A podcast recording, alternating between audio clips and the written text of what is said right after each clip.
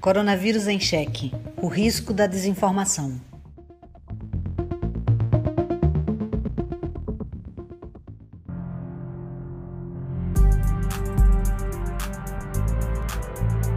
Estamos vivendo uma situação sem precedentes.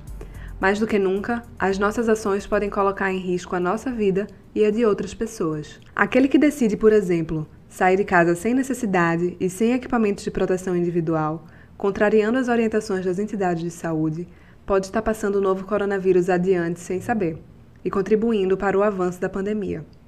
Precisamos então policiar nossas atitudes constantemente. Lavar as mãos, evitar tocar o rosto, evitar interagir, enfim, uma série de cuidados para não contrair a doença e nem contaminar outras pessoas. Da mesma forma, precisamos ter responsabilidade com as informações que compartilhamos, para não correr o risco de contagiar alguém com ideias falsas sobre a pandemia. Conteúdos enganosos que tentam fazer você duvidar da gravidade da Covid-19 ou sugerem que já existe um remédio para curar a doença também são uma ameaça à saúde pública. Por isso, é preciso tratar esse assunto com muita seriedade. Eu sou Cecília Almeida e esse é o Coronavírus em Cheque, um podcast que analisa as estratégias de desinformação nas redes sociais nesses tempos tão confusos, para você ficar mais alerta e escapar dessas armadilhas. Da semana passada para cá, o número de casos confirmados do novo coronavírus no Brasil cresceu mais de 50%. Mesmo assim, ainda é muito comum ver mensagens nas redes sociais que insinuam que a pandemia não é tão grave assim. Muitos desses conteúdos tentam nos convencer disso utilizando dados verdadeiros, tirados do seu contexto original, para levar a uma conclusão falsa. Nos últimos tempos, fontes oficiais do governo federal têm preferido divulgar a taxa de óbitos por milhão de habitantes em vez do total de óbitos, para fazer parecer que o Brasil está tendo mais sucesso do que outros países no combate à Covid-19. Mas uma análise da agência aos fatos mostra que o número de mortes por milhão de habitantes não é prova de que a pandemia no Brasil é menos grave. Primeiro, porque os países comparados estão em fases diferentes da epidemia. Segundo, porque existem diferenças populacionais que impedem a comparação. E, finalmente, o nível de testagem no Brasil é muito menor do que em outros países. O professor do Instituto de Física da Unicamp, Leandro Tessler, que faz parte do grupo de estudos de desinformação em redes sociais, comentou com a gente essa estratégia de disseminar mentiras citando dados verdadeiros. Em um tweet enviado em 15 de abril e reproduzido por milhares de seguidores, o próprio presidente Bolsonaro mostrou uma tabela onde apareciam somente sete óbitos por milhão de habitantes no Brasil. O número era verdadeiro. Na coletiva de 15 de maio, o ministro Braga Neto apresentou uma tabela comparando os números de óbitos por milhão de habitantes em países por ele escolhidos. Nessa tabela, o Brasil aparece em último lugar, com 58,6 óbitos por milhão de habitantes. O número real é ainda baixo, apesar de ter aumentado quase nove vezes em relação ao mês anterior. Em óbitos por milhão de habitantes, o Brasil aparece atrás da Bélgica, Espanha, Reino Unido, Itália, França, Estados Unidos e Alemanha. Mostrando dessa forma, parece que a epidemia no Brasil é menos grave do que nesses países. No entanto, isso não resiste a uma análise mais cuidadosa. Enquanto na última semana o número de óbitos em cada um desses países cresceu entre 5% e 14%, no Brasil o aumento foi de 54%. Seguindo nesse ritmo, o Brasil deve ultrapassar a Alemanha até o final da semana. Em três ou quatro semanas, deveremos estar em primeiro lugar, na frente de todos. Mesmo com as providências tomadas pelos governos estaduais e municipais, a epidemia, infelizmente, continua fora de controle no Brasil. Ao negar a seriedade da situação e recomendar o relaxamento do isolamento físico e retomada das atividades econômicas, o governo federal só ajuda a piorar o quadro. Pois é. A verdade é que tabela nenhuma pode suavizar o impacto de perder mais de mil vidas de um dia para o outro. Como comentou agora o professor Leandro Tessler, o governo federal minimiza o vírus na tentativa de relaxar as medidas de distanciamento adotadas pelos governos estaduais e municipais. Nas últimas semanas, a quarentena ficou mais rígida em vários estados para tentar conter a propagação do vírus. Ao mesmo tempo, o presidente Jair Bolsonaro continua contrariando as orientações das entidades de saúde e encontra várias maneiras de insinuar que a situação não é tão grave quanto a mídia diz. A professora Ivana Fechini, do Programa de Pós-Graduação em Comunicação da UFPE, analisa como esse tipo de discurso atrapalha o trabalho dos profissionais de saúde na contenção da pandemia. Como parte da verdadeira cruzada que tem feito contra o isolamento social, Bolsonaro publicou no último dia 16 de maio um vídeo acompanhado do seguinte texto: abre aspas, uma aula para a vida toda. Como conseguir a sonhada imunidade? Fecha aspas. O vídeo é bem parecido com dezenas de outros de fonte desconhecida que têm circulado em grupos de WhatsApp, mas quando é disponibilizado pelo próprio presidente, ganha outro peso. O vídeo mostra um homem que se apresenta como médico na cidade de Presidente Prudente. Sem nenhum embasamento científico, o homem alega que o novo coronavírus não é tão agressivo quanto se pensa e alega que, para combatê-lo, o caminho é reforçar a imunidade. A seguir, ele passa a dar dicas de como aumentar a imunidade e, entre elas, recomenda que as pessoas fiquem mais tempo ao ar livre, contrariando inclusive as orientações das autoridades de saúde para que todos fiquem em casa. A insinuação do vídeo no Facebook é bem clara. Se você cuidar da sua imunidade, não precisa ter medo da Covid-19. Uma insinuação como esta reforça, claro, a pregação de Bolsonaro pelo fim do isolamento social, induzindo as pessoas a minimizarem os riscos da contaminação pelo novo coronavírus se a solução fosse tão simples como apenas cuidar da imunidade, outros países como França, Inglaterra, Alemanha, que já passaram por longas quarentenas, teriam adotado. A narrativa que critica o distanciamento social geralmente está associada a um outro nome já conhecido, a cloroquina, de que falamos tanto em outras edições deste podcast. No dia 20 de maio, em meio ao processo de saída e entrada de mais um ministro da Saúde, o governo divulgou um protocolo que amplia o uso da cloroquina e da hidroxicloroquina para pacientes leves da Covid-19. O documento admite que não existem evidências que comprovem definitivamente o benefício dessas medicações para o tratamento da doença. Por isso, a prescrição deve ficar sempre a critério do médico, sendo necessária também a vontade declarada do paciente. Organizações médicas como a Sociedade Brasileira de Infectologia, Sociedade Brasileira de Pneumologia e Tisiologia e a Associação de Medicina Intensiva Brasileira já se posicionaram publicamente contra a utilização da hidroxicloroquina para o tratamento da Covid. A professora Mariana Guinter, do Instituto de Ciências Biológicas da Universidade de Pernambuco, explica o que é necessário para que um medicamento possa ser considerado seguro no combate à doença. Esse é um processo que necessita passar por várias etapas.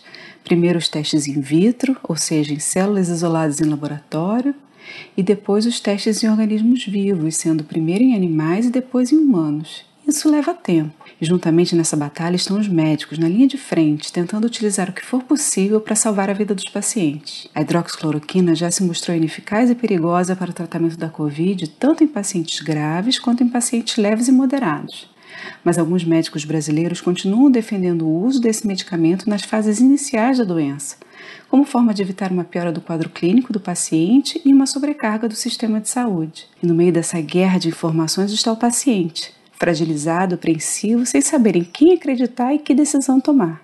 A medicina e a ciência sempre caminharam juntas e precisam continuar caminhando. A experiência clínica é fundamental para a tomada de decisões em relação a qual medicamento utilizar, mas é preciso que os protocolos seguidos por esses profissionais sejam uniformizados e estejam atualizados com base nas evidências científicas. A defesa da cloroquina nas redes sociais também conta com a ajuda de ferramentas inusitadas, mas que infelizmente já são comuns quando o assunto é desinformação. Dois dias após a demissão de Nelson Tait do Ministério da Saúde, Dezenas de perfis no Twitter replicaram a mesma mensagem. Exatamente a mesma coisa, o mesmo texto.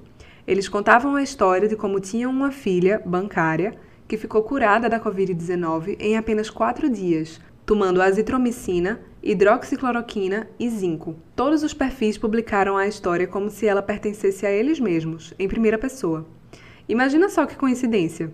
Será que tanta gente no Brasil tem uma filha bancária que contraiu a doença e ficou curada em quatro dias, tomando o mesmo conjunto de medicamentos? Esse comportamento repetitivo sugere que a história é falsa. E mais, que possivelmente a ação contou com o auxílio de robôs, programas de computador que replicam mensagens de forma automatizada e se confundem em meio às pessoas comuns nas redes sociais. Segundo pesquisadores da Unicamp e o FMG, o uso de robôs ou bots é mais observado nas fake news com interesses políticos claros, como atacar as medidas de isolamento decretadas por governadores e prefeitos, ou, neste caso, a defesa da cloroquina. Fernando Weimer, estudante de engenharia da Universidade Federal do Rio Grande do Sul, comenta o papel dos bots na indústria da desinformação. A desinformação se tornou um objeto de trabalho, uma oportunidade de emprego onde se pode lucrar com uma indústria munida de uma fábrica de robôs, os famosos bots, que disseminam mentiras para o maior número possível de pessoas. E o objetivo deles é muito claro: diluir informação verdadeira para promover informação falsa, a fim de validar fajuntamente quem estiver disposto a pagar mais. A gente pode ver hashtags sendo levantadas por perfis falsos, programados para promover a opinião de alguns poucos como se fossem de muitos, induzindo impressões erradas sobre o engajamento popular para quem esteja desavisado. Isso não é exclusividade do Brasil. Outros países, outros governos também utilizam a mesma prática. Nós apenas importamos esse mercado. A diferença é que, antes, esses bots e essas fábricas de fake news eram usadas para vencer eleições e para fazer propaganda barata. E agora essas ferramentas são utilizadas para defender a morte de milhares. Esse é um quadro pouquíssimo animador. E se robôs são usados como ferramentas para disseminar a desinformação, também podem nos ajudar a combatê-la. Fernando comenta de que forma a inteligência artificial pode nos auxiliar a identificar conteúdos enganosos. Nós podemos utilizar as mesmas armas a nosso favor. Nós podemos disseminar informação de qualidade tanto quanto eles propagam falsidade. Assim, considerando todos esses aspectos, eu criei um bot para o Twitter que coleta o máximo de publicações feitas na plataforma a respeito da Covid no Brasil, para que a gente tenha uma base de dados com uma série de informações úteis para compreender o que circula na rede acerca da doença e, de quebra, identificar esses bots maliciosos e como eles se comportam, para que a gente possa desarticular eles no seu próprio jogo. Já que estamos falando de bots, aproveito para indicar uma iniciativa muito simpática que está disponível gratuitamente para o público é a robô Fátima, desenvolvida pela agência Aos Fatos. A Fátima é um exemplo de como a tecnologia pode ser aliada da informação de qualidade. A aplicação já estava disponível para plataformas como Facebook Messenger e Twitter, e agora foi lançada também no WhatsApp. A jornalista Luísa Bonden-Miller, gerente de estratégia do Aos Fatos, explicou pra gente como funciona e deu as dicas para ter acesso à Fátima. Agora, no WhatsApp, os leitores podem contar com a Fátima para encontrar checagens de peças de desinformação sobre a pandemia do novo coronavírus. Basta enviar um Oi Fátima para o número 21 99 747 2441 e você receberá como resposta o menu com as instruções de como interagir com a robô. A Fátima é desenvolvida inteiramente pela equipe dos fatos, da tecnologia ao conteúdo, e passará por melhorias constantes para atender às necessidades dos leitores. O desenvolvimento da versão para o aplicativo contou com o apoio do próprio WhatsApp. O objetivo é usar a tecnologia para combater a desinformação e automatizar interações que hoje são feitas pela equipe do Aos Fatos, de modo a otimizar o tempo de resposta e ampliar o alcance das checagens. O link para falar com a Fátima também está disponível lá no nosso site, ufpe.br barra RPF, na seção Coronavírus em Cheque.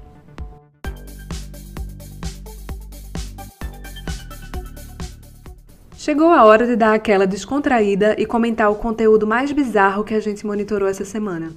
A cada edição esse quadro se supera. Vamos lá? Dá para acreditar?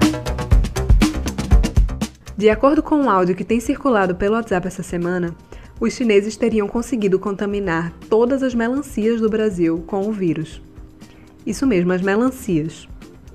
A artimanha seria parte de um plano de contaminação em massa, onde o objetivo é infectar toda a nação para que todos os brasileiros sejam obrigados a tomar uma vacina. Segundo a mulher, que prefere não se identificar e narra essa história mais do que mirabolante, os chineses querem dominar o Brasil e os Estados Unidos a qualquer custo. O áudio ainda menciona uma série de outros temas desconexos, como a greve dos caminhoneiros, a recomendação do uso de máscaras, o auxílio emergencial de 600 reais, as medidas de distanciamento social e a saída de políticos e ministros do governo. Como se tudo isso estivesse interligado e relacionado a este grande plano maquiavélico da China. A cereja do bolo é o final do áudio, quando a mulher afirma que a Covid-19 simplesmente não existe. Bom, parece uma piada, mas se você recebeu esse áudio, eu espero que você não tenha compartilhado ele com ninguém, porque ele é completamente falso. A mulher faz acusações graves sem apresentar nenhuma prova e a mensagem apresenta diversas contradições. O Brasil costuma produzir mais de 100 milhões de toneladas de melancias por ano. Imagina só o trabalho e o dinheiro para conseguir contaminar cada uma das frutas. Mesmo que isso fosse possível, o uso de melancias infectadas não seria uma forma muito inteligente de contaminação em massa. Afinal, nem todo mundo no Brasil gosta de melancia, né? Além disso, de acordo com os estudos realizados até o momento, não existem evidências de que o novo coronavírus consiga se multiplicar em alimentos e vegetais, e, portanto, ele não sobreviveria muito tempo na superfície da melancia. A mulher também fala que o grande plano da China é injetar vacinas infectadas à população. Só que até agora não existe nenhuma vacina homologada para a Covid-19. E para encerrar, simplesmente não dá para levar a sério quem afirma que o novo coronavírus não existe. Estamos acompanhando desde o início do ano o aumento no número de óbitos por conta da pandemia. São vidas, milhares de vidas, de pessoas reais que foram perdidas para o vírus. Então, quando receber um áudio sem nenhuma identificação, em tom alarmista e cheio de teorias mirabolantes, você tem todo motivo para desconfiar. Não passe ele adiante nem de brincadeira. Você pode acabar confundindo alguém no meio do caminho. Dá para acreditar?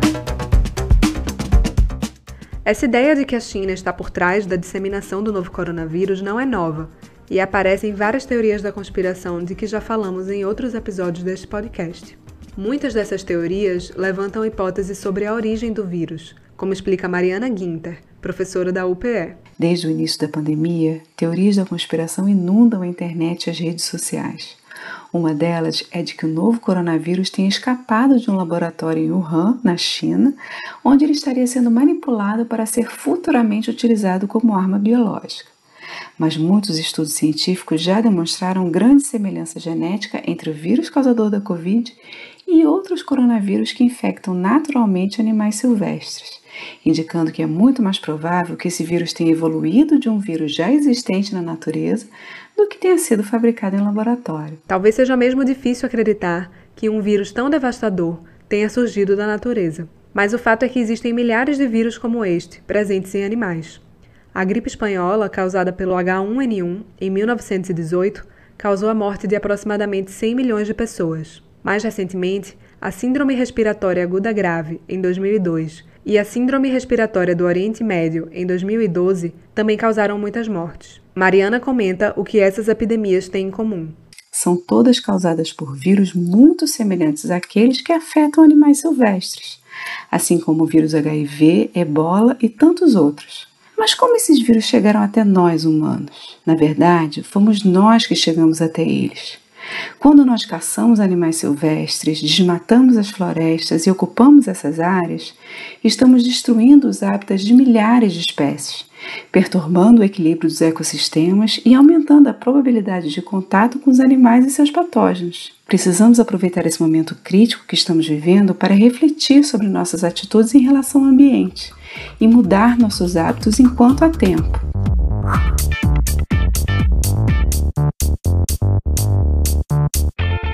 Como ouvimos nesta edição, a desinformação está cada vez mais sofisticada e articulada e faz uso de diversas estratégias. Por isso, é fundamental chegar aos responsáveis pelo financiamento e pela disseminação desses conteúdos. Mas é preciso fazer isso com muita cautela.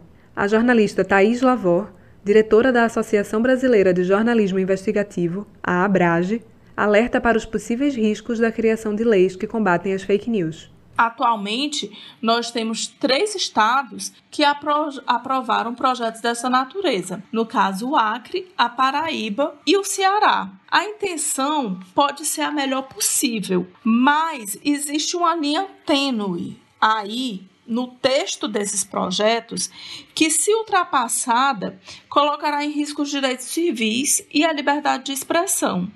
No Ceará, por exemplo, o texto do projeto de lei é no mínimo estranho. A caracterização que eles dão para fake news abre brecha para criminalização do noticiário legítimo.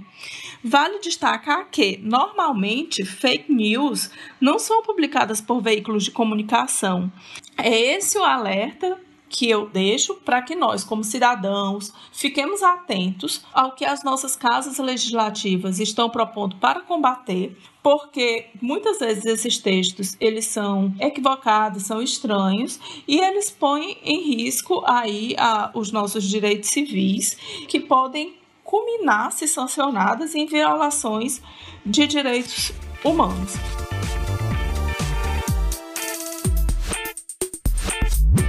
Uma outra forma de combater a desinformação, além da lei, é a educação. É preciso que cada vez mais pessoas estejam capacitadas para avaliar criticamente os conteúdos que recebem. Pensando nisso, professores e estudantes da UFPE lançaram o Manual de Enfrentamento de Fake News em tempos de Covid-19. O material está disponível para download lá no nosso site e traz dicas simples para que o próprio usuário seja capaz de identificar conteúdos enganosos. A iniciativa foi coordenada pelo professor Ulisses Albuquerque, e é ele quem dá o recado final do episódio de hoje. Ao receber uma mensagem, seja em grupo de WhatsApp ou no Facebook, não leia apenas o título. Seja um pouco mais curioso, vá até o conteúdo e leia a notícia na íntegra antes de compartilhar. Evite manchetes sensacionalistas. Perca um pouco mais de tempo para buscar em outros locais de informação, sites, se aquela informação se reproduz em outros lugares.